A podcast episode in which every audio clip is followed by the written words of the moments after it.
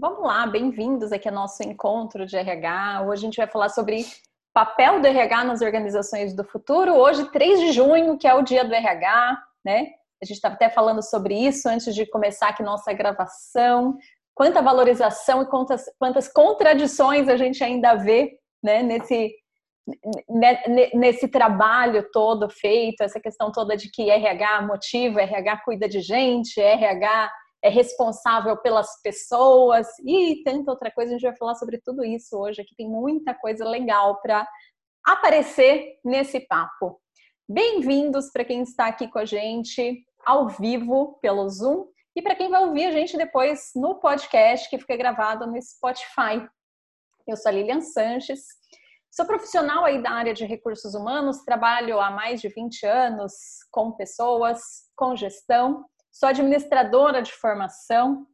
É, depois fiz um monte de cursos e especializações.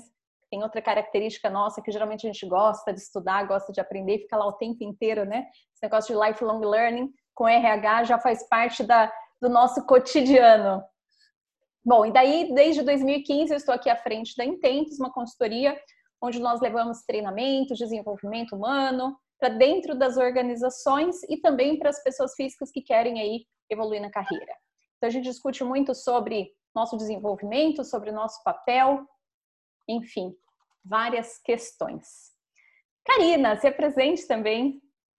Olá, sejam bem-vindos. Eu sou Karina Rodrigues, sou psicóloga de formação, administradora e é, né, mestre em administração de empresas. É, tenho aí uma trajetória dentro da área de RH, é, gente gestão, é, relações humanas, enfim, hoje a gente está aí nesse debate justamente não só do significado, no, não somente dessa nomenclatura, mas principalmente qual é a nossa missão dentro das empresas. Então, eu venho aí de uma trajetória de mais de 15 anos dentro de empresas, atuando neste papel, seja como analista, especialista, gestora. É, nas últimas empresas multinacionais, atuei como gerente de RH Business Partner. É, e hoje sou consultora é, associada junto a Intentos com a Lilian. É, atuo também como psicóloga, então estou também voltando às raízes. Hoje eu atuo como coach executiva e sou professora de MBA.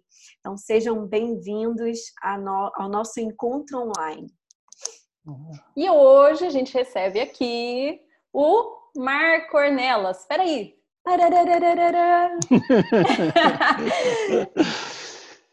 Legal, obrigado Lilian, obrigado Karina pelo convite. Boa noite a todos. Acho que parabéns a nós todos, né, pela por comemorar o dia do profissional de RH. Acho que temos muito sim a comemorar e ainda muito por fazer, né? Isso é bem positivo.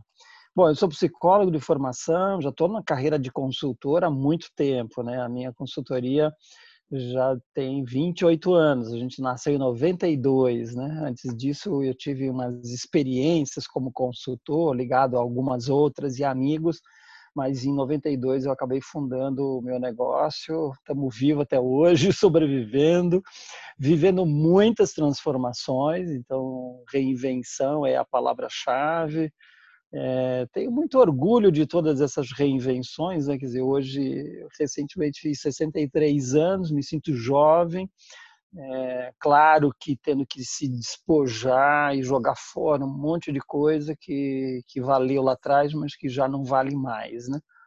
Muito conectado com pessoas, gosto muito disso, porque aprendo muito e, e é isso. Sou pai de três mulheres fantásticas, minhas mestras, né? Diria, aprendo muito com elas. E agora tenho dois moleques que são os meus netos que estão aí para também me ensinar, né? Então é isso, aprendiz contínuo. Obrigado pelo convite, vai ser um bom papo, tenho certeza. Maravilha, super bem-vindo. É, bom, para quem está aqui pela primeira vez, estou vendo aqui no chat algumas pessoas. Cíntia, é, a Rosa, que é daqui de São José, que está nossos grupos também, Meire, Marcos, Renata, todos super bem-vindos, para vocês entenderem um pouquinho como é que funciona. A ideia dos encontros do RH é, é a gente trazer um bate-papo, a gente trazer uma discussão, onde a gente traz um convidado e a gente fala aí em cima de um tema. Então, por isso que a gente recebeu aí as perguntas de vocês no, na inscrição, para balizar um pouquinho dessa conversa, mas é uma conversa aberta onde a gente vai puxando vários temas, puxando algumas perguntas e ouvindo vocês. Então, eu vou pedir só para sempre manter o microfone fechado, mas o chat está aberto. Então, tiver qualquer pergunta, qualquer dúvida, Bora lá, participem, escrevam para a gente aqui no chat. Eu estou tá colocando tá... aqui, como, como sempre, para quem está chegando aqui, eu sempre coloco aqui nos comentários, a gente sempre consolida todas as perguntas enviadas por cada participante na hora da inscrição e a gente subdivide em temas que a gente vai abordar. A gente não vai responder todas as perguntas, mas certamente a gente vai abordar todos os principais temas colocados por vocês. Então, estou colocando aqui no chat. Show! Legal. Show. Maravilha. Bom, então vamos em frente. Eu vou começar aqui, antes da gente entrar falando sobre as mudanças no RH em si, deixa eu contextualizar um pouquinho para a gente falar um pouco sobre essa questão da mudança nas organizações, o que a gente já viu e o que está para vir daqui para frente, né? Eu sou do tempo que, quando eu entrei em empresa, eu até brinco, eu comecei no RH com aquele cartão de ponto é, de metal grudado na parede, daí você tinha o cartãozinho de papelão que você colocava nele batia o ponto. Eu tinha na minha mesa uma calculadora de fita, olha que maravilha. E essa é uma realidade nossa das empresas, né? Assim, não entrega só a minha idade, mas entrega muito das mudanças que a gente já passou até aqui. Então, assim, as empresas, o nosso próprio formato, o sistema de trabalho, né? Modelos de, de trabalho, de negócio, eles eram muito analógicos, eles eram sempre muito focados na questão de tarefas, na execução de tarefas, geralmente com modelos de liderança mais autocráticos, onde você tinha ali o papel do líder, não como líder, a gente pode até pôr o papel dele meio como chefe e gestor, né? A pessoa que manda, que dá o comando, que, que, que faz com que o negócio seja operacionalizado. E depois, com o decorrer do tempo, a gente teve várias mudanças. Assim, a, a ideia aqui não é eu trazer todas as mudanças ocorridas com isso, não, só para a gente contextualizar e entender. Peraí, eu estou falando de mudança agora, a gente está falando de mudanças, mas a gente só está tendo uma aceleração dessas mudanças. Esse negócio já está bagunçado, já está mexido, já está causando esse alvoroço todo tem um tempo, né? Então a gente começou ali com a, com a parte de informatização, com a questão de dados, as gerações chegando nas empresas. Quem não assistiu, quem não ouviu, ouve nosso último podcast, que foi com a Ana Cláudia, onde ela falou um pouco sobre essa questão também de gerações. Muita coisa com isso mudou. Então, quando a gente olha hoje para dentro das empresas, a gente tem questões muito claras acontecendo, que talvez se não chegou aí na sua realidade, é só questão de dias né? Ou, vou falar mais, é questão de sobrevivência no mercado, né? Talvez não chegou e seja esse o motivo da empresa estar tá lá, né? Em dúvida se sobrevive ou não. A gente está falando hoje muito sobre propósito. Então, qual empresa não está pensando nisso? Se a empresa não pensa, como que ela consegue se conectar com o público, com os clientes, com o consumidor e com as pessoas que trabalham nela. Então, assim, cada vez mais, quando a gente fala das novas gerações, elas se preocupam com o propósito. O que, que eu estou fazendo? Por que, que eu estou trabalhando? E a gente olha nossos modelos de trabalho, a gente olha nossos processos. Isso tudo se encaixa? Como é que tá tudo isso? Então, eu coloco, eu falo de propósito naquela bandeira bonita do marketing, mas na prática, no dia a dia, eu faço isso? Né? Uma outra questão, sustentabilidade. Né? E sustentabilidade não é só aquela sustentabilidade de, ah, eu tenho uma área dentro da empresa que está lá ligada à saúde e segurança do trabalho, meio ambiente, e a gente descarta o lixo direitinho, né? Nossa, como somos sustentáveis. Não. Nós somos sustentáveis enquanto negócio, enquanto comunidade, enquanto economia, nós somos sustentáveis como modelo de produtos e serviços. A gente, como que é essa sustentabilidade como um todo do negócio, né? Como que a gente passa essa sustentabilidade para as pessoas que estão com a gente? Então, peraí, a empresa tem lucro e todos os demais da cadeia têm prejuízo? Como que isso funciona? Qual o custo desse lucro? Né? Isso tudo está dentro de sustentabilidade. Com isso, a gente vê uma mudança no papel do líder, no papel do gestor, né? Eu não consigo mais ser um gestor que simplesmente vai lá dar ordem Assim como não posso mais ser um profissional que simplesmente senta e espera ordem. Ui, né? Eu não posso esperar que a empresa só me desenvolva. Inclusive, as pessoas hoje questionam. Se a gente questiona, né? É, escola, quem tem filho em escola, quem tem filhos aí em processo educacional, a gente questiona: nossa, mas a escola está ensinando meus filhos exatamente igual eu aprendi.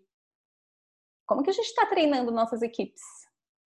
Como é que a gente está desenvolvendo o nosso time? Ah, igualzinho a gente foi treinado 20 anos atrás. Eba, que maravilha!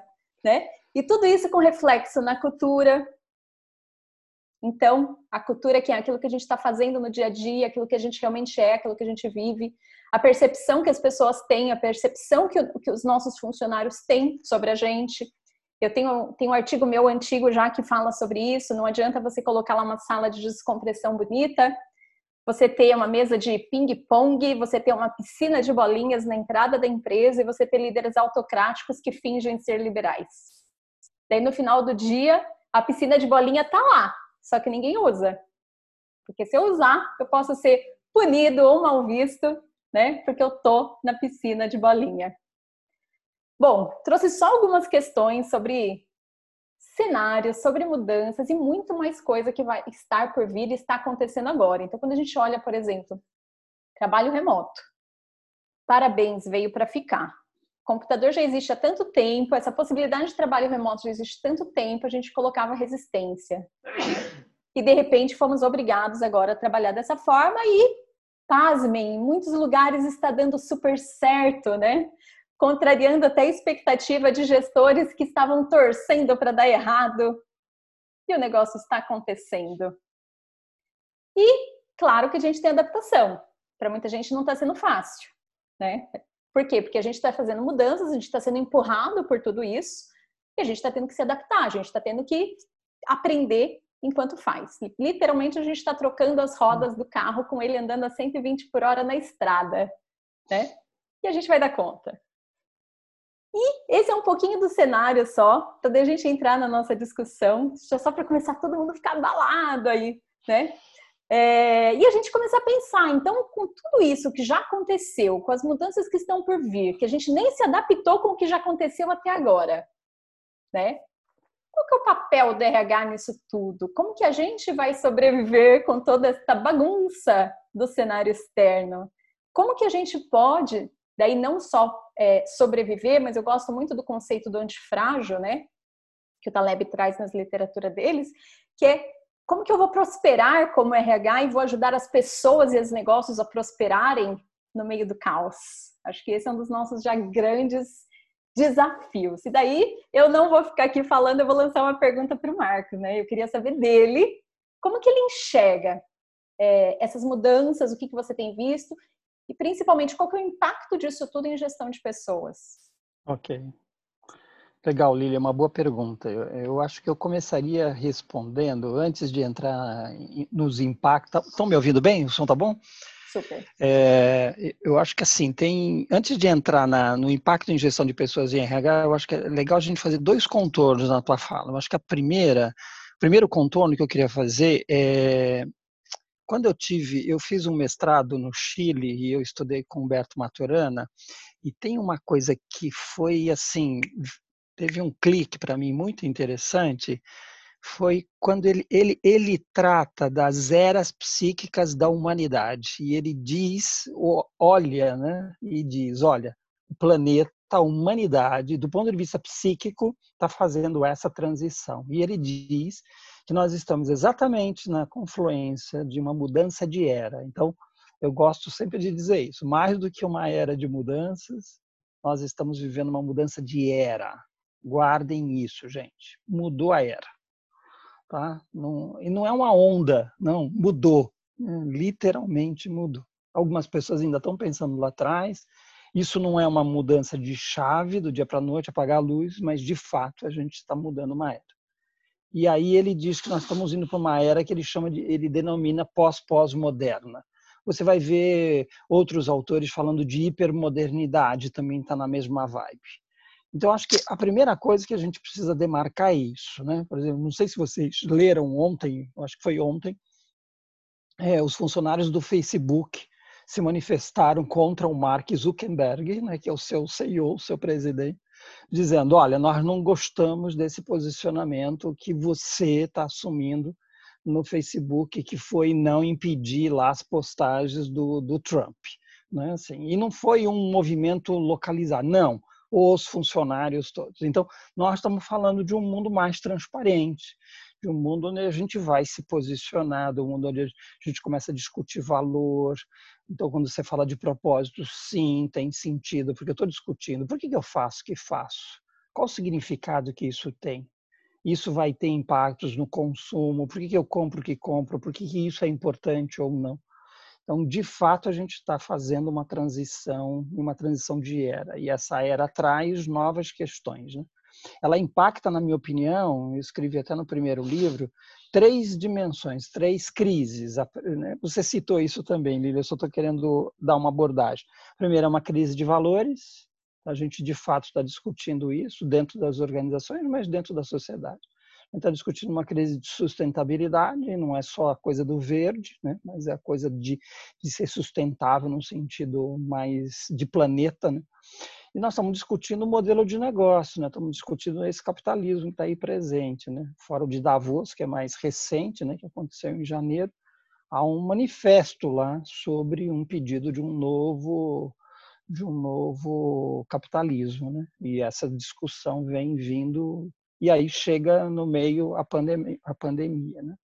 Acho que a outra ótica que eu queria pegar, para dar uma provocada ainda, depois eu, eu vou responder, é, a gente estava vivendo, eu já vi isso e sei como fazer, a gente é mestre nisso, né? A gente aprendeu isso, a gente estudou na faculdade, né? fizemos, eu, Karina e outros psicólogos, cinco anos para aprender a, já vi isso e sei como fazer. E aí a gente se transformou em gente especialista, né? O RH é mestre nisso, já vi isso, sei como fazer. E quando você não sabe o que fazer, o que você faz? Consulta os universitários, vou consultar os consultores, entro nos grupos de benchmark e vou fazer benchmark. Não sei como fazer, me ensina, porque eu sei que você sabe fazer. O mundo que a gente está vivendo agora, exatamente agora, é nunca vi isso, não sei como fazer. E o que é pior, que quando eu vou perguntar do lado, né, eu vou perguntar para você, e aí, Lilian, sabe como fazer? Você vai dizer, não sei como fazer.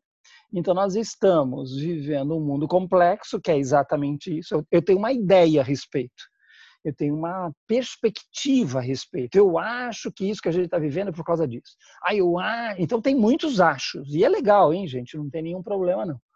Mas a gente precisa agora trocar os nossos achos, né? Eu acho isso. O que, que você acha, Lília? E você, Karine? E você, Cíntia? E Claudiana? Como é que você está vendo a mesma ótica? É como se nós tivéssemos um objeto, né? e eu mostro o objeto, e aí eu fosse perguntar para cada pessoa que está ao meu redor, vendo como ele está vendo este objeto. Provavelmente a gente vai ter visões absolutamente diferentes, e aí é que entra essa questão da, da, complexidade do mundo complexo. Né? Nós aprendemos a viver num mundo. Ele não era simples, mas nós fazíamos ele ser simples, é, complicando ele, mas nós tornávamos ele simples. Né? E agora nós estamos vivendo um mundo complexo e eu não consigo dar ordem a este mundo complexo. Né? Então, a nossa dificuldade hoje de lidar com a ordem e com essa desordem. Né? Então, a gente vê uma desordem e aí eu tento colocar ordem. Né? Então, eu vejo um movimento, enfim, aqui na Avenida Paulista, eu já quero botar lá os policiais para impedir aquele processo de acontecer, eu quero neutralizar aquilo ali, ou mesmo o que está acontecendo nos Estados Unidos e assim por diante. Então, é uma tentativa de botar ordem naquilo que não tem ordem. Ela, ele é uma desordem porque ele é da natureza. Né? E aí isso vem para dentro da organização. Então, quando você me pergunta qual é o impacto que isso tem em gestão de pessoas, eu digo todo, todo. Porque as nossas organizações não vão ser mais as mesmas, né? porque o colaborador não é mais o mesmo e o líder não é mais o mesmo. Basta dizer agora, né? com todo mundo vivendo no home office, como é que a gente consegue voltar agora para dentro das organizações, fisicamente, e querer funcionar da mesma maneira? Não. Eu, vi, eu fiquei 70 dias com autonomia, eu fiquei 70 dias cuidando do meu filho do lado, né, como a Silvia viu ali. Eu fiquei 70 dias almoçando na hora que eu quero, me vestindo do jeito que eu quero, e agora eu tenho que entrar de novo num formato. Então, acho que o impacto, ele já vinha sendo, mas agora eu acho que o impacto ele é geral. o meu convite aqui para os RHs é a gente precisa começar a ressignificar todas as nossas práticas, né? todas, absolutamente todas. Não tiro nenhuma. A gente precisa subir para cima da mesa, não é jogar fora, mas é subir para cima da mesa e começar a se perguntar: faz sentido isso? Faz sentido isso? Faz sentido isso? A gente está numa era do sense making. A gente precisa estar tá numa era do que faz sentido. E se não faz sentido, joga fora. Literalmente, né? porque mais é, é, menos é mais. Né? E, e, a simplicidade é fundamental. Né? Acho que para começar a conversa, eu acho que é um pouco aí. Né? Muito interessante. E, e, você tocou num ponto que as pessoas elas é, têm se questionado bastante, até conecta muito com o que a gente conversou com a Ana Cláudia Freire é, há 15 dias atrás, que está no nosso Spotify também, é, que a gente estava falando sobre os modelos sendo representados no online. A gente simplesmente de um dia para o outro, foi de um dia para o outro, a gente estava lá trabalhando e de repente pum, fechamos a porta da nossa casa e estamos trabalhando dentro de casa. Claro que é, algumas pessoas já estavam habituadas, mas mesmo assim é uma outra realidade. E a gente estava questionando, assim, é, muitas pessoas e muitos RHs se questionando sobre como que eu então consigo dar esse apoio ou consigo humanizar dentro do online? Foi até uma pergunta que surgiu aqui. O uso da tecnologia é como que eu consigo trazer essa humanização no online? Né? E é interessante porque nós comentamos há 15 dias que os modelos das relações humanas dentro das organizações vão ser replicados no online também. Sim. Então, assim, você deu esse exemplo de que, é, que, que eu percebi uma fala, ah, eu estava acostumado lá com a minha autonomia, entre aspas, né? Porque tem muitos RHs e muitos empregados também observando que os líderes que tinham um modelo de comando e controle, é, até exagerando na dose, porque imagina, um control freak, né? E hoje até a gente estava falando de manhã a Vânia Ferrara lá apresentando no, na maratona da, da BRH, que estava fantástico, tá ainda acontecendo, é, falando que um estudo da super interessante, e, e esse estudo eu acho que todo mundo que estava lá acompanhando ficou meio chocado, né, demonstrando que a cada 10 CEOs ou executivos, um é psicopata. né? Opa, epa, peraí. Então, assim, é, o que, que significa isso? Né? Esse, o que, que, o que, que seria isso? E aí vou, vou abrir um parênteses também. Até então, a gente tem vivido dentro das organizações, é, reforçando muito e, e reconhecendo, estou é, generalizando aqui mesmo, né, para a gente poder fazer uma generalização e voltar, é, comportamentos de profissionais, até então o líder ele deveria ser frio, calculista, menos empático, né, é, ter processos, ter controles. Então a gente é, vem vivendo culturas que estavam reforçando esse tipo de comportamento e reconhecendo. Então, essas pessoas não estão lá à toa, né? A gente vem Perfeito. reforçando esse comportamento. E, e, então, agora, de repente, a gente vem para o online. É, eu fiz esse parênteses porque se esse profissional, se esse líder não tinha já um hábito de acompanhamento, de empatia, de conversa, de entender como que essa pessoa está, é, se utilizava do modelo de liderança totalmente é, controlador, é, autocrático, esse modelo ele simplesmente ele só migra a forma que você vai se relacionar e se comunicar com a sua equipe. Pelo contrário, assim, até o, o fato dele não estar vendo é, 24 horas, né? É, e, e, ali na hora, as, nas reuniões as pessoas, no dia a dia, até em alguns casos a gente observou o aumento de planilhas, de controles, de relatórios, de reuniões fora do horário de trabalho, para que esses gestores, que eu não vou chamar de líder, né, é, tenham maior controle. Então, a gente tem que pensar como que a gente migrou para esse online, né? E aí, respondendo essa pergunta, como que a gente vai trazer essa humanização para online?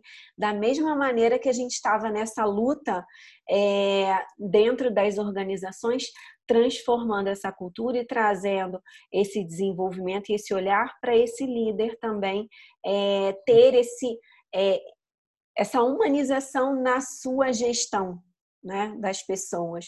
Porque a gente estava falando muito sobre é, o, o, o, online e já existia hoje em dia WhatsApp, grupos, independente da gente estar aqui hoje 24 horas trabalhando dentro de casa, mas já existiam esses modelos de gestão pelo grupo do WhatsApp, final de semana, online, mandar e-mail, trabalhar de casa. O computador, o laptop já existe há muito tempo. É. As ferramentas sempre existiram de comunicação, que a gente está aqui falando hoje. Né? Isso tudo já existia. É, só que agora a gente não tem escolha, né? É, então, só vou deixar aqui também uma reflexão, uma provocação para a gente enquanto RH é, do nosso papel também de trazer essa, é, esse olhar é, e tentar realmente influenciar, que eu acho que é esse o grande a palavra que a gente precisa utilizar, porque é através da influência, da exemplaridade, dessa provocação nessa Verdade. reflexão dentro das empresas. Se você me permite, Karina, eu só queria fazer um, mais um comentário, depois eu queria ouvir você, Lilia, mas eu, eu diria o seguinte, quando você falar, ah, tem uma série de, ou, na verdade foi a Vânia falou, né? Tem uma, na verdade nem foi a Vânia, foi a super interessante. É, tem uma série de tem uma série de CEOs que são psicopatas, eu vou dizer, e na verdade a gente tem que tomar um pouco de cuidado, porque a culpa nem é desses caras, né? Isoladamente. Uhum. A gente está falando de uma sociedade, né? Assim, as Ambiente, empresas estão é. dentro, as, as, as, organizações estão dentro dos países, né? Que estão dentro das sociedades. Então, a nossa sociedade, acho que enquanto planeta, eu vou generalizar mesmo, ela estava muito doente, literalmente doente, né? Psicopata, ela é esquizofrênica, a gente fala uma coisa, pratica outra, enfim, uhum. absolutamente desconectada, né? Na minha leitura mais universal e, quase espiritual, eu diria, é, alguém colocou um vírus e falou: vamos parar esse planeta para fazer eles reconstruir o final porque do jeito que nós vimos, nós estávamos caminhando para um final não muito desejável, né? não muito racional, não muito inteligente. Né? A gente está falando de inteligência artificial, se gabando, né? a inteligência humana, não, é? mas o que a gente fez até agora mostra pouca inteligência, literalmente. Né? É, nossa, é, basta ver esse, esse evento, né, do, esse, esse policial, como é que ele trata o, o, o cara, né, o, esqueci até o nome dele, lá nos Estados Unidos. George. Isso, por conta de, né, ele, ele, ele, ele pega 20 dólares, né, usa 20 dólares para comprar cigarro. Então, como a gente banalizou isso, né, como a gente tornou a vida humana absolutamente sem nenhum valor, né? Então, acho que a sociedade estava tá, tá doente, a nossa sociedade está doente literalmente. As é. nossas organizações, algumas delas estão doentes. A gente precisa humanizar as nossas organizações. Por isso que, que Marco, eu, quando eu coloquei essa frase, né, que foi uma citação dessa pesquisa, eu trouxe essas pessoas estão lá por um motivo, por sim, conta sim. dessa desse reforço e dessa valorização sim. desse perfil. Na minha opinião, né? É, é só a gente contratando pensar, como é, seleção para pessoas assim, né? Quantas vezes é. a gente ouviu dentro de organizações aquela questão assim, nossa, fulano é um crápula, fulano é difícil de lidar, fulano é terrível como gestor, fulano é terrível como líder, mas ele entrega. Sim, é. Mas ele dá tá resultado. Ou fulano seja, daí tá a gente chorando e aí assim, nossa, ele é um vou, vou será que eu posso falar? Um bunda mole? é, porque, assim, são termos que a gente escuta. Né? Ah, esse aí é um coração mole, melhor falar, né? Esse aí é um coração mole. Não, ele é muito, ele é chorão. Aí ele é um fraco, né? Vou usar esse termo que é. tem sido muito questionável também, porque, é, inclusive, até é, a gente aqui é, costuma também citar, eu gosto muito da Brené Brown, que ela vem trazendo que, na verdade, vulne ser vulnerável é que é um ato de coragem, né? O que está por trás dessas, dessas é, máscaras né, de furtão, de, de, de valentão, é o coração de ferro, né, o coração de gelo. E, e o que, que a gente percebe nesse movimento agora né, do, do online? A gente está justamente, olha que interessante, numa era que a tecnologia está ao máximo sendo utilizada, a gente só fala de emoções, de Isso. saúde mental, das dificuldades que a gente está passando com o trabalho remoto, com dar conta da casa, com fazer tudo ao mesmo tempo, com fazer gestão do tempo, né? Perfeito. Muita coisa acontecendo ao mesmo tempo. Eu, eu quero voltar num ponto que o Marco trouxe, que foi a questão de falar assim, ah, estamos lidando com situações novas. Realmente, é, ele, ele, ele trouxe uma colocação ótima, que é a questão de que antes a gente ia lá e perguntava, ah, como é que você fez isso? Né? E daí sempre tinha alguém que respondia: Ah, eu fiz desse jeito. Daí a gente ia lá, catava aquilo, faz um Ctrl C, um Ctrl V, né? Literalmente. Aplica e se vira, tá resolvido o problema. Mesmo sem uma análise, aí a gente já não fazia aquela análise: será que isso realmente cabe, serve para minha realidade, se aplica, né? Faz sentido para aquilo que eu estou vivenciando e por aí vai. Mas agora a gente está tá lidando com uma situação onde a gente não faz ideia eu sempre brinco, como eu estudo muito sobre o futuro do trabalho, das organizações, eu falo, hoje qualquer, qualquer é, previsão é mero chute. Então a gente não faz ideia do que vai acontecer. A gente tem tendências, a gente tem um pouquinho de cheiro e pistas de algumas coisas que estão vindo pela frente. Mas certeza e previsibilidade a gente não tem, tanto que a gente está aqui no meio de uma pandemia que ninguém previu no planejamento anual né, para 2020 parar dois, três meses aí por conta de uma pandemia. Então, estamos vivendo momentos únicos. Ao mesmo tempo, a gente tem, como ser humano, uma busca por uma segurança, por uma estabilidade, previsibilidade grande, né? Então, a gente tem essa necessidade do tempo inteiro, a gente, como ele trouxe, a gente querer controlar, mas eu trago até mais, eu trago que esse controle, ele vem por uma necessidade de estar seguro. Porque se eu sei a resposta, podem me perguntar qualquer coisa, né? Que eu estou seguro aqui na minha posição. Então, eu consigo responder, eu consigo me manter no cargo, eu consigo me manter na empresa, eu consigo manter meu negócio no ar, né?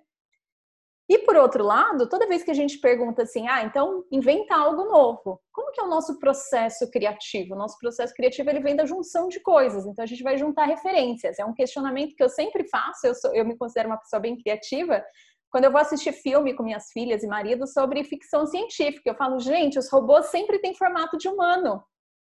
Que falta de criatividade é essa? Por quê? Porque daí na hora que surgem novas perguntas, que a gente tem que trazer uma nova resposta, a gente acaba é, ocorrendo no erro de nem sempre trazer o que seria a melhor resposta. E sim, qual é aquela solução que está aqui, ó, mais uhum. fácil. Uhum. Né? Eu vou construir um robô, eu trago um em formato de gente. Eu falo, gente, se ele é um robô, se ele é um ET, por que, que ele tem que andar com duas pernas? Né? Por que, que ele não tem algo ali que gira? Por que, que ele já não passa para outro lugar? É muita falta de criatividade.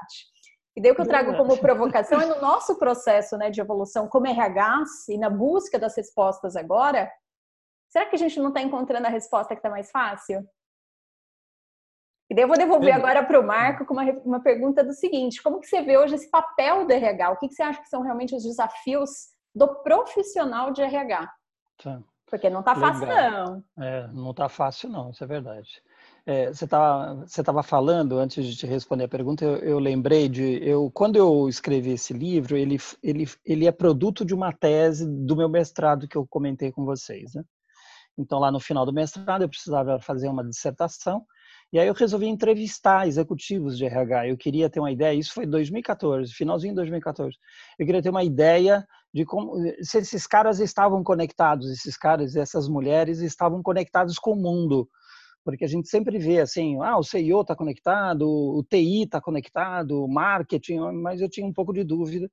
E, e, e, a resposta foi: eu vi muita gente conectada, muitas, todos os 15 que eu entrevistei, absolutamente muito conectados. Mas a segunda pergunta que em tese eu fiz para eles foi: o que que nós o que que o, o, o que que o seu RH ou, ou nós enquanto RH estamos fazendo para esse futuro? Né? Se eu sei que o mundo está indo para lá, nós estamos fazendo estamos fazendo a ponte. Né?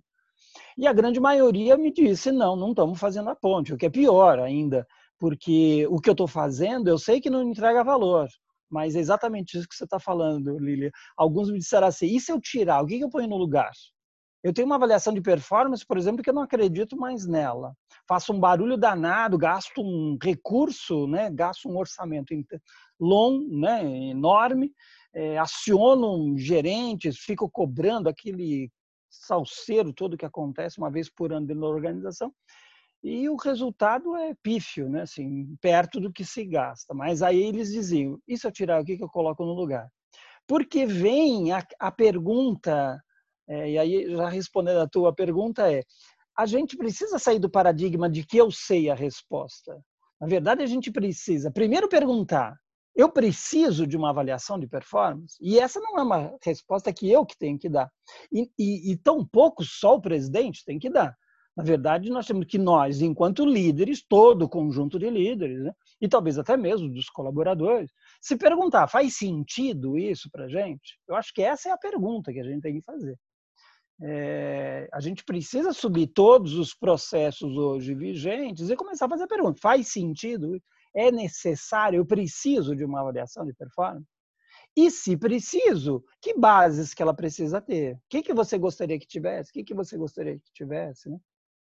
Em 2017, eu fiz uma, uma viagem, eu fui para os Estados Unidos e em Nova York eu, eu marquei dois, duas conversas, eu até gravei essas conversas depois eu falo, está no Spotify e, e, a gente tem em vídeo e em áudio. Uma dessas conversas eu fiz com Ramsés, que é um carinha que está na, na IBM de, de Nova York. É, ele era um brasileiro que estava aqui, um rapaz jovem, entrou para cuidar de remuneração dentro da IBM no Brasil, cuidava do projeto Watson aqui e foi transferido para Nova York. E, e ele conta para mim, é interessante vocês observarem, ele conta como foi o processo, também está na, na mídia aí, tá? Está nos artigos. Como foi o processo de revisão do processo de, de gestão de performance da IBM. E aí ele, ele diz exatamente isso. A gente estava é, incomodado com esse processo, era o processo mais odiado, ele usa essa expressão, mais odiado dentro da companhia, mas em compensação ele está lá 300 anos, né? Sim. E aí o que, que eles fizeram? Abrimos, ele diz assim, abrimos uma conversa com todos os colaboradores. Né? Claro que usaram plataformas para isso e deve ter feito algum sistema que... Mas eu achei isso muito legal. Eles foram ouvir todo mundo. E o que, que é importante para você? O que, que você gostaria de ter? E é claro, vai trabalhando, vai criando afinidades, vai decupando tudo isso e, e construir um novo modelo. Isso foi em 2017, junho de 2017. Aí ainda perguntei para ele, e os resultados? Ele falou, olha, nós estamos testando é primeiro ano. Mas a gente já está percebendo mudanças que eles vão acontecer. Então, eu não acho que os nossos processos, a partir de agora, já não era em 2017, hein? mas a partir de agora eles são processos definitivos. Nós vamos criar versões B. Cria a versão B do seu processo de levantamento de necessidades de treinamento. Não cria o processo de levantamento de necessidade de treinamento, cria a versão para agora. Então, o que, que nós vamos fazer agora, né? nesta realidade que a gente está? Né? Pode ser que em setembro, em outubro, em novembro, a gente tenha outros elementos e esses outros elementos vão convidar a gente a, agir de uma outra maneira. Né? Isso é o que nós temos para hoje, né? o que a gente costuma dizer. Eu não tenho previsão, né? Ninguém tem previsão de como nós vamos estar no final do ano. Né? A gente tem alguns futuristas que dizem mais para cá, mais para lá, algumas tendências, mas a gente não tem certeza do que, que vai acontecer. Né? Então, é a, nossa, a gente precisa ter uma capacidade de criar uma solução, mas não uma solução maravilhosa, definitiva, que vai ganhar prêmio, sabe? Ah, é porque eu estou fazendo, porque eu vou lá no próximo Conar, eu vou, eu vou. Para com isso, gente. Jogue isso fora isso não tem valor. O que tem valor é a solução que é feita pela gente, para dentro da gente. E aqui eu estou dizendo, hein? Inclusive Lília e Karina, não sei se concordam, mas de certa forma a nossa atividade, que é o consultor, que é o especialista, que tem a experiência de fora, ela tem dias contados, né? Não que a gente vai desaparecer, mas na quantidade que a gente atende hoje, com certeza. A resposta está dentro, né? Vai construir o seu modelo, do seu, do seu jeito. Ele é digital, não é? Ele é no papel de pão, ele é com, com rodas de diálogo e rolando chimarrão. Pode ser, né? E vai construir o seu modelo. É, e não é o modelo definitivo. Nós vamos construir um modelo, vamos testar, vai dar certo, vai dar errado, é uma tentativa e erro, nós vamos construindo e vamos reinventando. Então, eu, eu, eu disrupto à medida que eu construo. Né? Então, é, nós precisamos uma boa capacidade de sermos designers, e isso foi o que eu escrevi no meu primeiro livro. O conceito de designer para mim é isso. Eu preciso ser capaz de fazer um novo desenho. E ao mesmo tempo, eu preciso ser hacker. Porque ao mesmo tempo que eu crio meu modelo, eu também preciso ter a capacidade, o desapego, hein, de ir lá e falar: isso aqui está errado e eu vou mudar para a próxima geração, para o próximo modelo. É, é meio maluco isso, mas eu acho que é mais perfeito do que nunca. Para mim, é um conceito, é um conceito de designer organizacional. Eu preciso reinventar a minha organização, nova estrutura, novos processos, nova gente, enfim, o tempo inteiro. O tempo inteiro. E hoje, cada vez num ciclo mais rápido e mais curto. Porque, sei lá, há dois anos atrás, há cinco anos atrás, dá para a gente falar, ah, a mudança vai acontecer lá. Agora não, agora a mudança a gente já está vivendo aqui, né? Então é muito mais rápido, muito mais veloz. É, e isso traz uma série de habilidades, de competências que o profissional de RH precisa ter, porque a gente precisa se isso. desapegar dessa questão de só, ah, esse é o meu cargo, eu sou especialista, eu sou generalista, é, quais as metodologias e modelos que eu conheço e aplico, para cada vez mais a gente ser criativo, a gente conseguir trabalhar de forma colaborativa, a gente conseguir ter essa profundidade de ser especialista no nosso negócio, nas pessoas que estão ali com a gente. Metodologias, é, processos, eles, apo eles apoiam, eles ajudam nisso, né? Eles não podem ser o principal. Então a gente Você deve ter ver... lido Lília, você deve ter lido. A gente já não fala mais de especialista e de generalista. A gente é. já está falando de nexialista, a gente está falando de polímata. Né? A é. gente está falando de gente que conhece diferentes disciplinas e, e, e, diferentes mesmo. E faz conexão, né? faz nexo. Né? É. E aí eu vou mudando esses nexos e essas conexões o tempo inteiro. Né? Outro dia a gente fez uma live em que a gente discutia resiliência e plasticidade.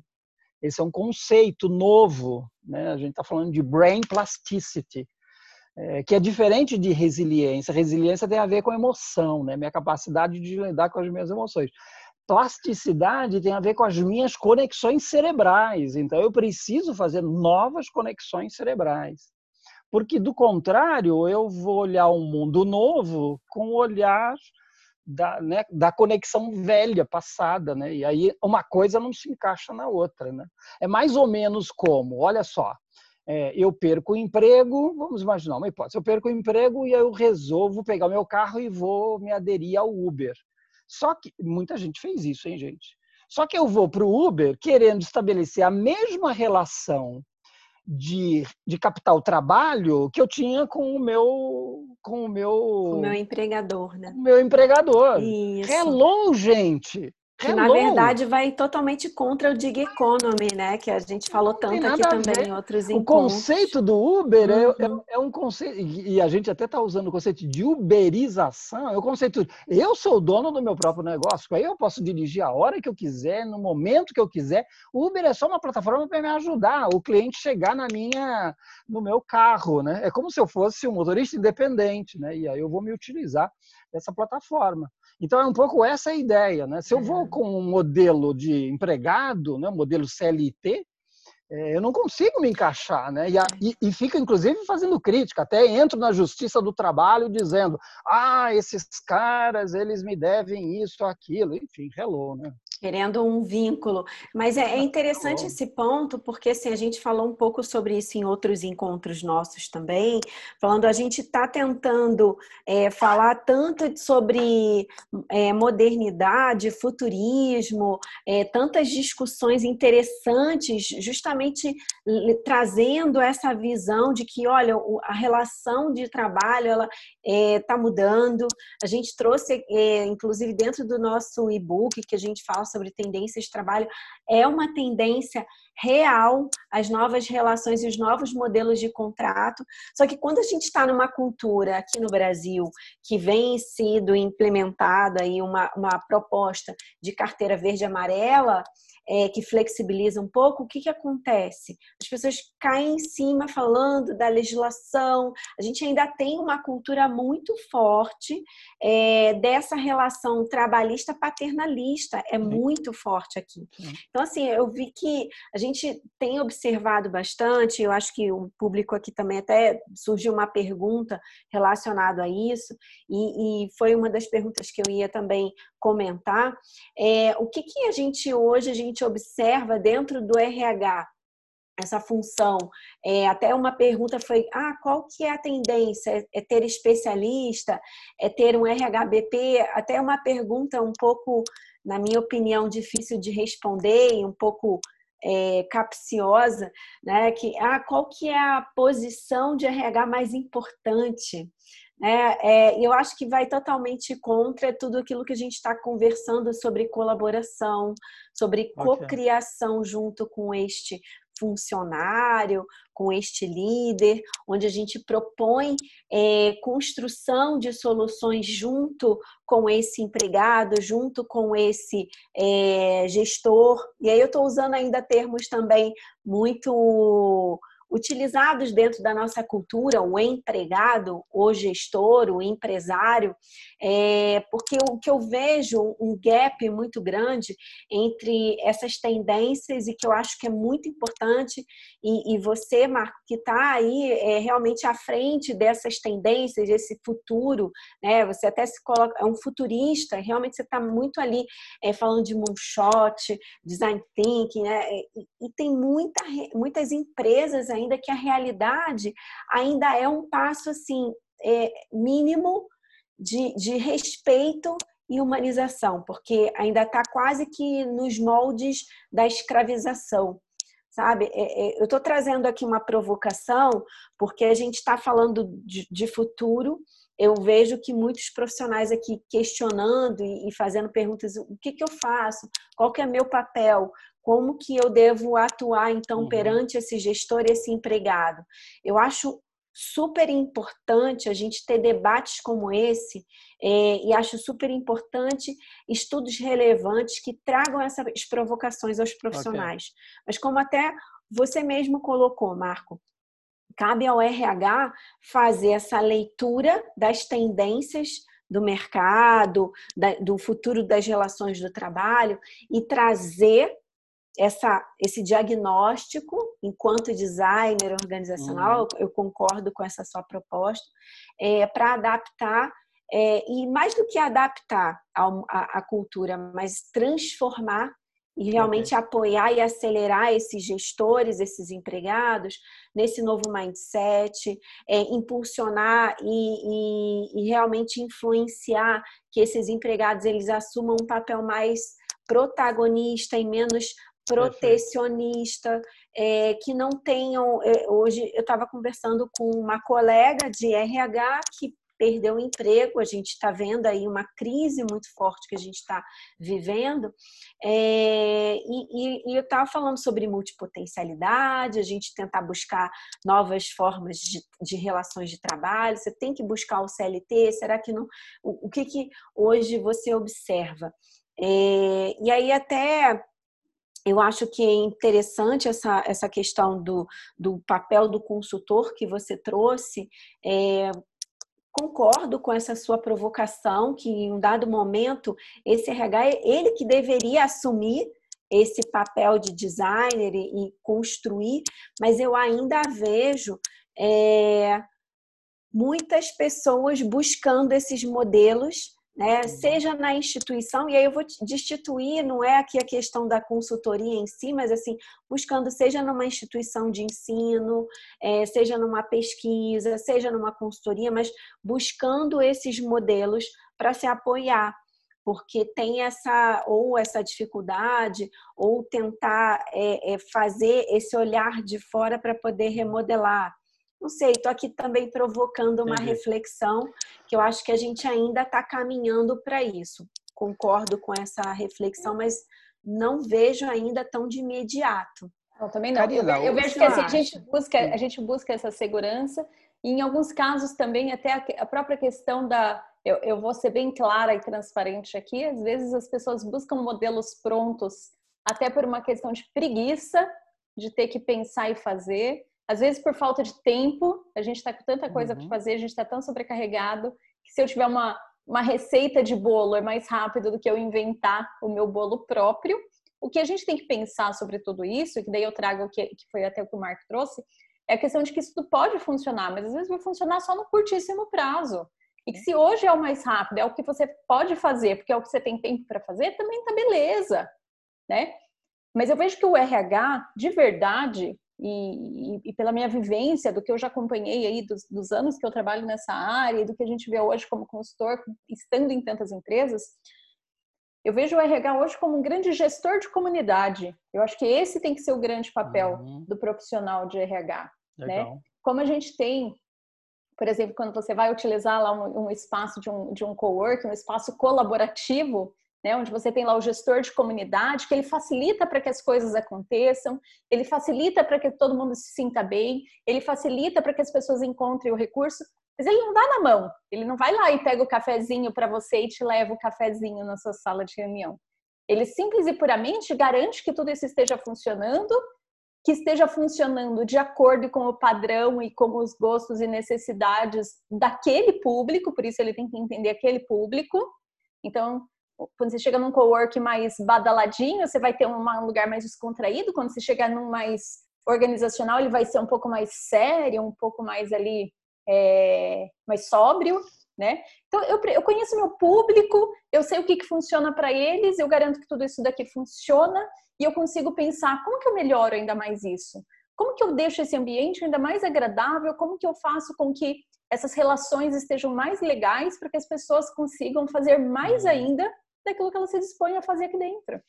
Né? E aí você Verdade. menciona a questão da experiência né, desse, dessa pessoa é. nesse ambiente e como que eu vou gerenciar essas relações é, dentro deste ambiente. Porque a gente, quando a gente está falando ali de uma comunidade, a gente tem, é, enfrenta a questão do, dos conflitos de interesse e assim, o ambiente organizacional está muito pautado é, ainda é, nessa questão política, né? Inclusive o RH ele tem adotado cada vez mais esse papel de gerir estes conflitos, né, com as suas abordagens, com é, essa defesa, ora defendendo, ora competindo, ora colaborando. É, e aí são todas essas abordagens políticas, é, ora, ora transgredindo né? Que, uhum. que, que, aí você precisa transgredir e você precisa trazer novas ideias e você precisa também se posicionar. Isso é uma questão que a gente coloca muito aqui, né, Lilian? É, Para sair também desse papel. É, vitimista, e a gente está aqui uhum. abrindo o mesmo verbo hoje, né? Verdade. Então já falamos uma série de coisas. Acho que é o nosso dia hoje e a gente precisa fazer essa reflexão, claro. né? É, de, de, de não esperar que as portas se abram e que a gente então é, é, tenha lugar nesta, diálogo sobre o negócio, sobre o futuro é, deste negócio, dessa organização que eu estou inserido, mas eu também ocupar esse espaço, eu também provocar esse líder e até respondendo aqui a, a Silvia colocando o que, que essa empresa vai esperar da atuação do RH, é, eu vejo ambos os lados. O que, que esse RH também espera dessa empresa? E pegando uhum. até a fala do, do, do Marco no início, né, é, prefiro pensar em gente cuidando do futuro do planeta. Uma das coisas que a gente também eu estou pegando várias falas, porque hoje eu escutei tantas coisas é. bacanas é. sobre o nosso dia, mas assim, é, isso é algo que eu já apresentei em um dos vídeos também meu, no, no, no meu Instagram, que assim, a gente tem que ter é, consciência do que, que esse nosso planeta ele precisa, né? Então eu tenho que, enquanto RH, entrar lá, foi até uma dica da própria Vânia, eu gosto muito dela, que ela também é muito disruptiva, e ela trouxe, você sabe quais são as, as, os 17 compromissos né, do, do uhum. da ONU, né? Que, que, quais são os nossos objetivos enquanto comunidade neste mundo? Quais são as nossas responsabilidades. Então, perfeito, então, perfeito. gostei desse termo que a Lilian é. falou, do RH, como eu vou gerir a comunidade dentro dessa empresa é. para integrar a essa comunidade dentro desse planeta. Tô Tem uma amiga que escreveu agora recente no LinkedIn um artigo, eu também acabei repassando ele, que ela faz uma. Ela, é, o, o, título é provocador, por isso que eu fui inclusive ler. Ela começa assim. Agora não me recordo nos detalhes exato, mas ela diz alguma coisa assim: que as estratégias centradas em pessoas têm seus dias contados.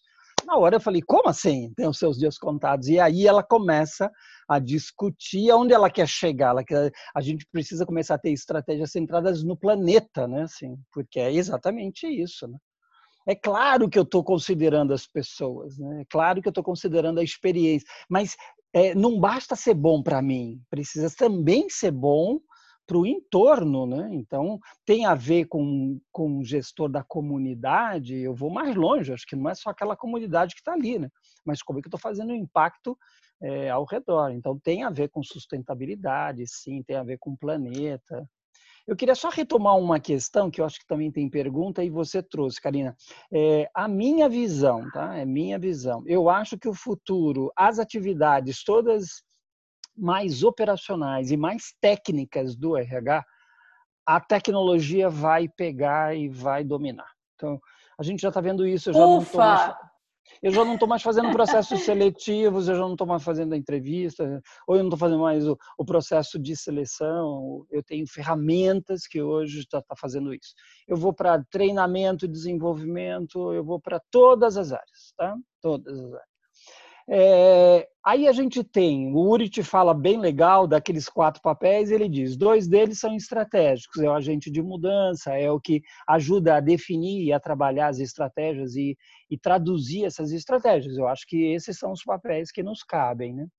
Mas eu não acho hoje, objetivamente, acho que nós temos valor e temos muito know-how para isso. Porque a gente sempre olhou a organização como um todo, mesmo trabalhando para pessoas, a gente sempre teve um olhar para o todo. Mas eu também acho que a gente vai ter que romper em algum momento esse, essas separações, esses departamentos que a gente tem dentro da organização. Então, por exemplo, né, é, processos não pode estar distante de, de, gente, não pode estar distante de tecnologia, que não pode estar distante de talvez de marketing. Então, em algum momento, gente, é, é a minha previsão, em algum momento lá na frente, tudo isso vai precisar estar junto. E aí eu acho que o papel de RH, do CAD, do BP de RH, eu acho que a gente continua com essa função estratégica de ajudar a pensar, ajudar a desenhar estratégia, ajudar a refletir sobre que caminhos eu tenho e como eu vou fazer essas mudanças, porque vão ser mudanças mais frequentes, né? É, mas eu acho que também já não é mais propriedade nossa, é propriedade desse time. Né? Porque, por exemplo, agora a gente precisou botar todo mundo em home office. Eu vou te dizer, deve ter tido um time grande de RH, deve ter tido um time grande de TI. Só que eu não posso mais ter a TI, que são aquele bando de nerds que só fica vendo bits e bytes e computadores. Eu preciso ter esse cara que pensa tecnologia, mas também que pensa pessoas, né? Que atrás daquele laptop lá tem um carinha que vai operar aquilo, né? para saber se a cadeira que ele está sentado ou não, ela é ergonômica ou não, ou se o gato vai passar em cima do teclado dele. Enfim, eu estou querendo meio brincar, mas é um pouco isso. Então, eu preciso pensar que vai ter lá na frente algumas pessoas que, mesmo olhando em particularmente um, uma função, ela precisa ter essa dimensão de olhar do todo e ajudar a fazer um novo desenho organizacional é, o desenho para as soluções que vão, ter, vão estar sendo colocadas naquele desafio que foi colocado ali, né? Então, eu penso isso. Então, para mim, aí eu acho que esse, esse bando, no bom sentido, né? esse bando do bem, né? É, esse bando transformador, esse bando que se, que, que se incomoda com as coisas, né? que não é da minha geração. Eu sou da geração que se acomodou às coisas a gente olhava para as coisas e dizia, né, os meus pais diziam, não, se acalme, isso é assim, isso sempre foi assim.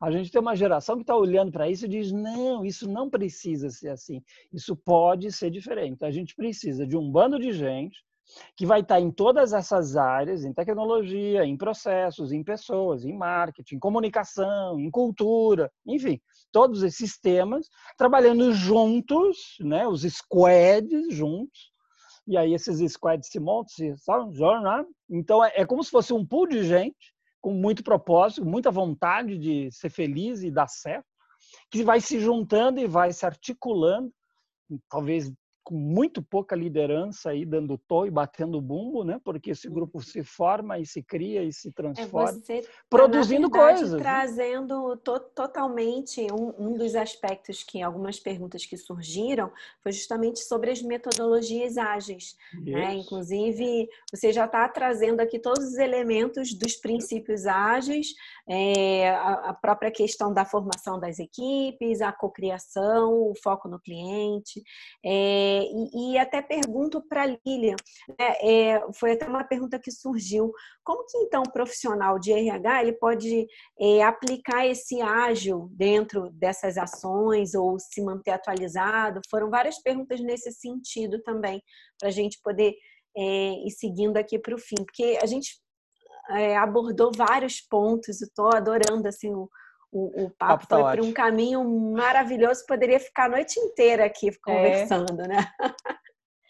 Eu, eu, gosto quando surgem essas perguntas sobre ágil, porque geralmente as pessoas perguntam de metodologia, né? Qual que é a uhum. metodologia? Será? Nossa, vou fazer um curso Qual de que é Scrum, o caminho das né? pedras, é, né? vou fazer uns cursos de Scrum, vou fazer um curso de Kanban, vou fazer um curso de Design Thinking, vou fazer... E não, na verdade, para mim, assim, eu sempre coloco que a agilidade primeiro ela não é algo que tem que estar no RH, ela tem que estar na gente. Se tudo está mudando tão rápido que a gente precisa fazer novas perguntas, trabalhar de uma nova maneira, trabalharmos de forma integrada, o Marco trouxe isso muito bem. Para mim, eu vejo que assim, o futuro das organizações é esse trabalho muito mais é, descentralizado, muito mais é, focado nas habilidades mas também na vontade das pessoas de fazer. Então, eu não preciso ter um currículo, eu não preciso ter experiência, eu não preciso ter título, eu preciso querer fazer e vou desenvolvendo minha habilidade, minha expertise, e vou me juntando nos grupos, nos squads e vou fazendo o negócio ir para frente. A gente vê hoje já startups mesmo trabalhando nesse modelo a gente vê que dá certo, né? É mais fácil você ensinar o técnico do que você ensinar a pessoa ter vontade, né? Então, assim, a gente, a gente precisa reaprender, porque a gente mesmo, como RH, muitas vezes a gente vai lá nos nossos matrizes de cargos e salários e está lá descrito que a pessoa tem que ter nível superior e dois títulos e não sei o que, e a gente não questiona por que está aquilo, porque na prática ela não precisa de nada daquilo, é só porque uma hora a gente foi implantar uma ISO dentro da empresa e a gente aceitou aquilo no papel. Mas daí voltando para a agilidade, se tudo está mudando tão rápido, se tudo está precisando ter essa complexidade tão grande, não dá tempo da gente parar e decidir muitas coisas e ver qual é o melhor caminho e ter processos longos. A gente precisa ser ágil como mentalidade. É. A gente precisa ter mentalidade ágil. Primeiro, para entender essa questão de, de, testes e erros, que isso faz parte do processo. Né? É...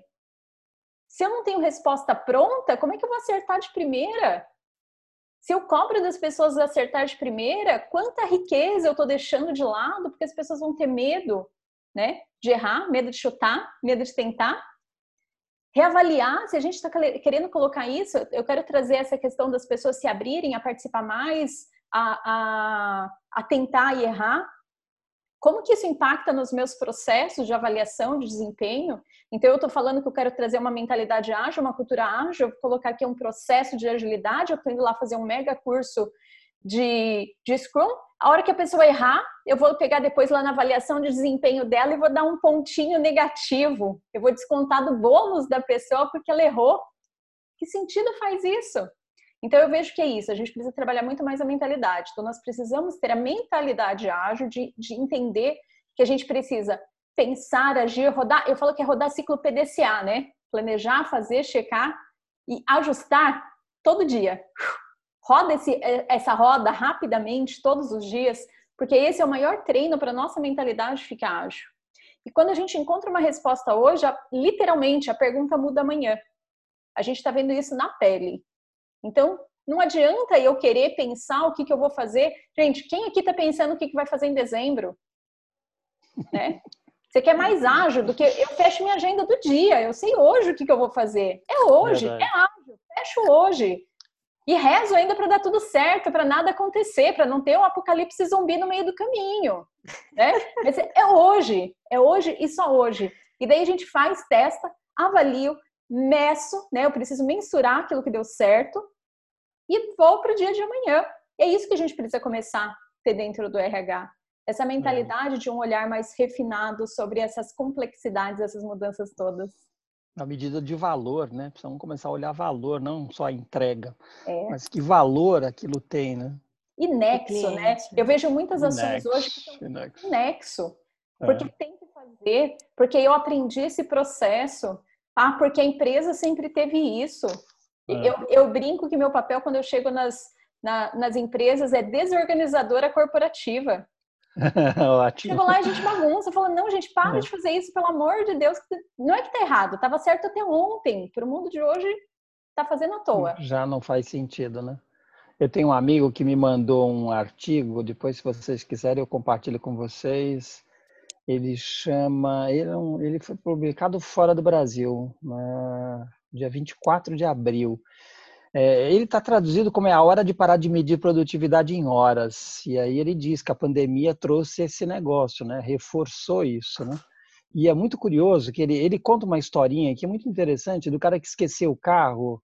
Ah, ele diz aqui, ó, ele vê, ele vê, ah, ele esquece o carro, ele esquece a chave dentro do carro e sai do escritório. E aí ele resolve ir para casa e deixa o carro lá. E aí é muito interessante porque ele diz assim: a última pessoa que sai vê meu carro lá e pensa que eu continuo trabalhando. E o chefe, quando chega, vê o carro dele lá e pensa, pô, ele já chegou cedo, né?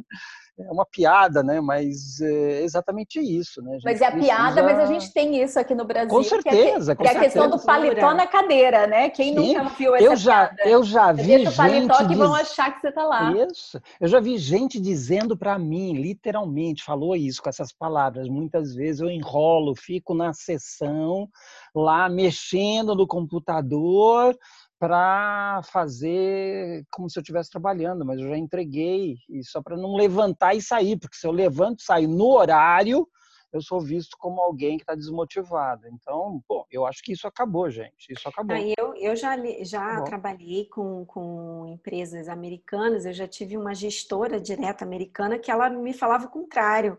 Que se eu ficasse uma hora a mais, ela me, me tinha como é. improdutiva. Sem dúvida. É, então, Sem assim, dúvida. eu acho que isso Sem é dúvida. muito cultural também é. aqui da nossa, da nossa cultura não é. só brasileira, latina, enfim. Em 2017, quando eu falei que eu fui lá em Nova York, eu fiz duas conversas. Uma foi na IBM e outra foi na, no Google. Eu tinha uma amiga que trabalhava no Google aqui em São Paulo e aí ela também fez uma transferência, estava lá, e aí eu falei, putz, eu quero conhecer, porque ela tinha me apresentado o Google aqui no, em São Paulo. Falei, ah, quero conhecer o Google daí. E aí ela me apresentou, tá? E eu aproveitei e fiz uma conversa com ela. E ela me falou muito de diferenças culturais, tá? Estamos falando de diferenças culturais. E uma delas foi negócio de produtividade. Então ela diz assim, ah, o time aqui chega no horário e sai no horário. Cinco horas, o povo para, vai andar de bicicleta, vai namorar, vai estudar. Mas, em compensação, das nove às cinco, o povo aqui, dentro do Google, hein, rala muito, trabalha muito, produtividade altíssima. E ela diz, a produtividade é muito maior do que a, produtividade que ela encontrava no time aqui no Brasil. No Brasil. Aí ela, ela se refere muito à questão da sociabilidade, né? Porque nós somos muito mais sociáveis, né? Americano, ela diz, o cara levanta, vai lá na cafeteria, pega o café, ou pega a sopa dele que ele esquentou no micro-ondas, traz para a mesa, ela diz que às vezes é um cheiro horroroso, né? Que você está trabalhando e o cara do teu lado está comendo e tomando sopa, mas ela diz que o povo é super produtivo. Reunião começa no horário, tem pauta, termina no horário, é, enfim, é um outro jeito de fazer, que eu acho que a gente está aprendendo, hein? Eu estou vendo as nossas reuniões mais produtivas, começa no horário, termina no horário, todo mundo está presente, agora não tem desculpa. Então, eu tenho visto e, e, sido falado até por presidentes de empresas, eu tenho visto esses comentários nesse, é, nesse momento. Eu acho que agora. é um ótimo ponto, Marco, assim, até pegando aqui os comentários também, pessoal que está participando, é, uhum. é, a gente então pegar essa, essa nosso incômodo, e a gente está falando muito agora com essa questão da pandemia sobre produtividade, sobre saúde mental, sobre conciliar a vida pessoal com o trabalho. Então, assim, o RH, eu provoco aqui uma, uma reflexão, a gente ser ser exemplar nisso.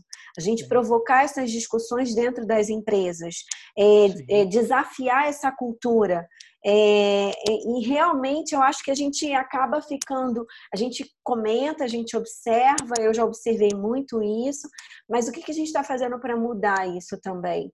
Né? Na hora de um painel de pessoas, de um people review, de discussão, enfim, não sei hum. que tipo de, de avaliação que você vai ter, mas se você ouvir esse comentário e não fizer nada, você também é, é conivente a ele. Hum. Né? Então, assim, o que, que você vai fazer para mudar? Né? Então, para você também mudar esse quadro, esse, esse cenário, essa visão de que, poxa, é, eu, eu tenho, eu faço mentoria com alguns profissionais de RH e, e eu lembro que um, uma profissional comentando que o, o, gestor surtou, né, o diretor lá, o dono da empresa, achando que ninguém ia trabalhar na pandemia. E, e eu falei, ok, então teu trabalho vai ser mostrar para ele que está todo mundo produzindo, que tem como sim gerar resultados, mas sem adoecer e, e surtar, fazer com ah. que a empresa toda surte, né? Porque senão ele vai querer ali 10 horas da noite saber se a pessoa está trabalhando ou não. Em alguns então, momentos assim, a gente precisa ser confrontador, a gente precisa, a gente precisa fazer perguntas e uhum. perguntas uhum. profundas mesmo. Né? Então, por exemplo, o cara. Vamos imaginar, o cara acha que a produtividade está baixa por causa da, que as pessoas estão se dedicando a outra coisa. Aí faz a pergunta para ele: que tipo de organização que você quer? Que tipo de organização você está construindo? É, você tem certeza disso? Você está seguro disso? Né? É essa organização que você quer construir? É essa organização que você quer entregar? Essa organização que está olhando todos os stakeholders, né? É isso, né? Assim, eu tenho lido muito sobre capitalismo consciente, é uma das coisas mais bonitas, né? que é um olhar e uma atenção genuína a todos os stakeholders. Né? Eu sou, vocês são é, prestadores de serviço, nós somos fornecedores. Tem algumas companhias grandes que o que elas fazem comigo, que sou um fornecedor, é, não tem sustentabilidade. Né? Assim, então, para com isso. Não vem me dizer que teu valor é humano se você quer me pagar em 120 dias. Ou quando você não cumpre o teu, o teu, a, a data de pagamento e, e, não tem a mínima preocupação de te pagar os juros disso, etc. Né? Porque é um valor econômico grande, então joga pesado. Né? E joga pesado com o colaborador que tem muitas vezes é, remunerações baixas, abaixo da média, aviltante, gente. A gente está vivendo isso. Vamos botar o pingo nos is. E a gente, como RH, sabe disso. Né? Que é, é a coisa mais absurda que eu quero chamar a atenção de vocês aqui é a maioria de, em recursos humanos é mulher vai ver a, a equidade das remunerações femininas e masculinas dentro da sua organização. Você tem a política de remuneração, é, por que, que você não provoca? Então, nós temos que botar o dedo na ferida, sim, é confrontar. Claro, vamos fazer isso com respeito, com muito gosto, por prazer de transformar, porque ninguém, o outro lado não está lá, como eu comecei, gente, ele não está lá fazendo isso porque ele é um sacana, um filho da puta, não ele está dentro de um sistema e esse sistema fala dessa maneira, né? Esse meu fornecedor, esse meu cliente funciona dessa maneira. E nós precisamos mudar o sistema. A gente precisa mais, questionar o que está pré-estabelecido, né? É, mais, se a gente, se a gente quer que mudança, esse... a gente precisa ser o agente de mudança, a gente Isso. precisa ser o provocador dessa mudança. Isso. E, e, mais, eu ainda ia adicionar o seguinte, ser exemplar, porque o RH ele cobra muito. Eu já trabalhei em empresas que o RH ele era confrontador também, questionador. Eu acho ótimo esse papel, mas não era nada exemplar. Então cobrava do outro é, uhum. pontualidade, mas era primeiro a chegar atrasado. Eu é a gente... fala de produtividade, é. mas acaba sendo prolixo. Então assim, eu acho que a gente pode, pode fazer, fazer organizações mais humanas, que foi a frase ali que eu coloquei e essas organizações mais humanas, elas vão transformar o seu ao redor. Né? Tem uma pesquisa muito bonita que estão começando a trazer para o Brasil, que são das empresas humanizadas. Né? É bonito a gente perceber. Tem empresas que podem fazer diferente, estão fazendo diferente, e estão construindo um novo mundo, um novo jeito de pensar. Esse é o jeito da grande maioria? Não, não é. A grande maioria ainda pensa no modelo mais de exploração, de extração, de, de, de domínio, né? Assim, só que a gente pode ir para um outro lugar. Então, o meu o meu convite como RH, nós precisamos fazer as nossas organizações, em primeiro lugar, ser mais humanizadas, humanizadas para dentro. E com certeza, se elas forem mais humanizadas para dentro, elas vão ter impacto para fora, né? Essa pesquisa, inclusive, ela é feita com todos os stakeholders. É, não participa só o, o, líder, o liderado e os colaboradores dizendo se ela é uma empresa gostosa ou não. Sim. Mas ela vai perguntar para o cliente, ela vai perguntar para o fornecedor, ela vai perguntar para a comunidade, né? Assim, Todos os stakeholders, mesmo. né? Isso. É isso. Agora mesmo, essa Quando semana fala... eu vi uma reportagem que falava da Magazine Luiza e aqui me desculpe o Madeiro, né?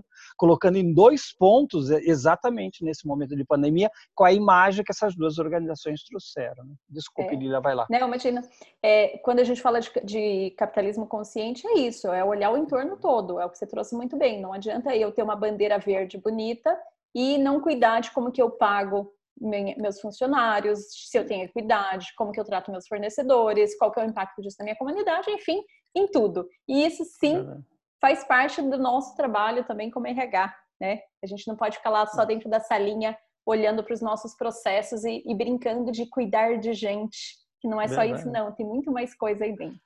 Eu falei que esse papo a gente podia ficar aqui cinco horas falando sobre ele, Verdade. que não ia nem, né? Dar tempo com cinco horas de falar de tudo. Então, estamos chegando aqui no nosso final. Que rico que foi essa conversa. Quero agradecer Karina, quero agradecer Marco, gratidão enorme por ter topado estar aqui com a gente. Obrigadíssima. Agradecer vocês que vieram, que assistiram e agradecer quem vai ouvir a gente depois, quem estiver ouvindo a gente aí no, no Spotify também. Valeu, pessoal. Obrigada a todo mundo. É, eu coloquei o site ali, ali a gente tem aquelas entrevistas que eu comentei, estão lá, estão disponíveis, tem alguns artigos que eu comentei também, estão lá disponíveis, será um prazer e me conecta. E segue o Marco também nas redes sociais, que você encontra ele em todos os lugares, só digitar lá Marco nelas que você acha ele. Muito conteúdo, muita Legal. coisa. Obrigado. Obrigada, Obrigado, pessoal. Um abraço. Obrigada mais uma vez por aceitar esse convite e compartilhar tanto conhecimento aqui conosco. Obrigada deixa, a todos que deixa compartilharam. Fazer uma, deixa eu fazer uma proposta. Pede para todo mundo abrir as suas câmeras aí para a gente ver as carinhas e dar um tchau. Pessoal, Vamos lá, gente. Abram as câmeras. Isso. Valeu só para eu fechar aqui a gravação. Até!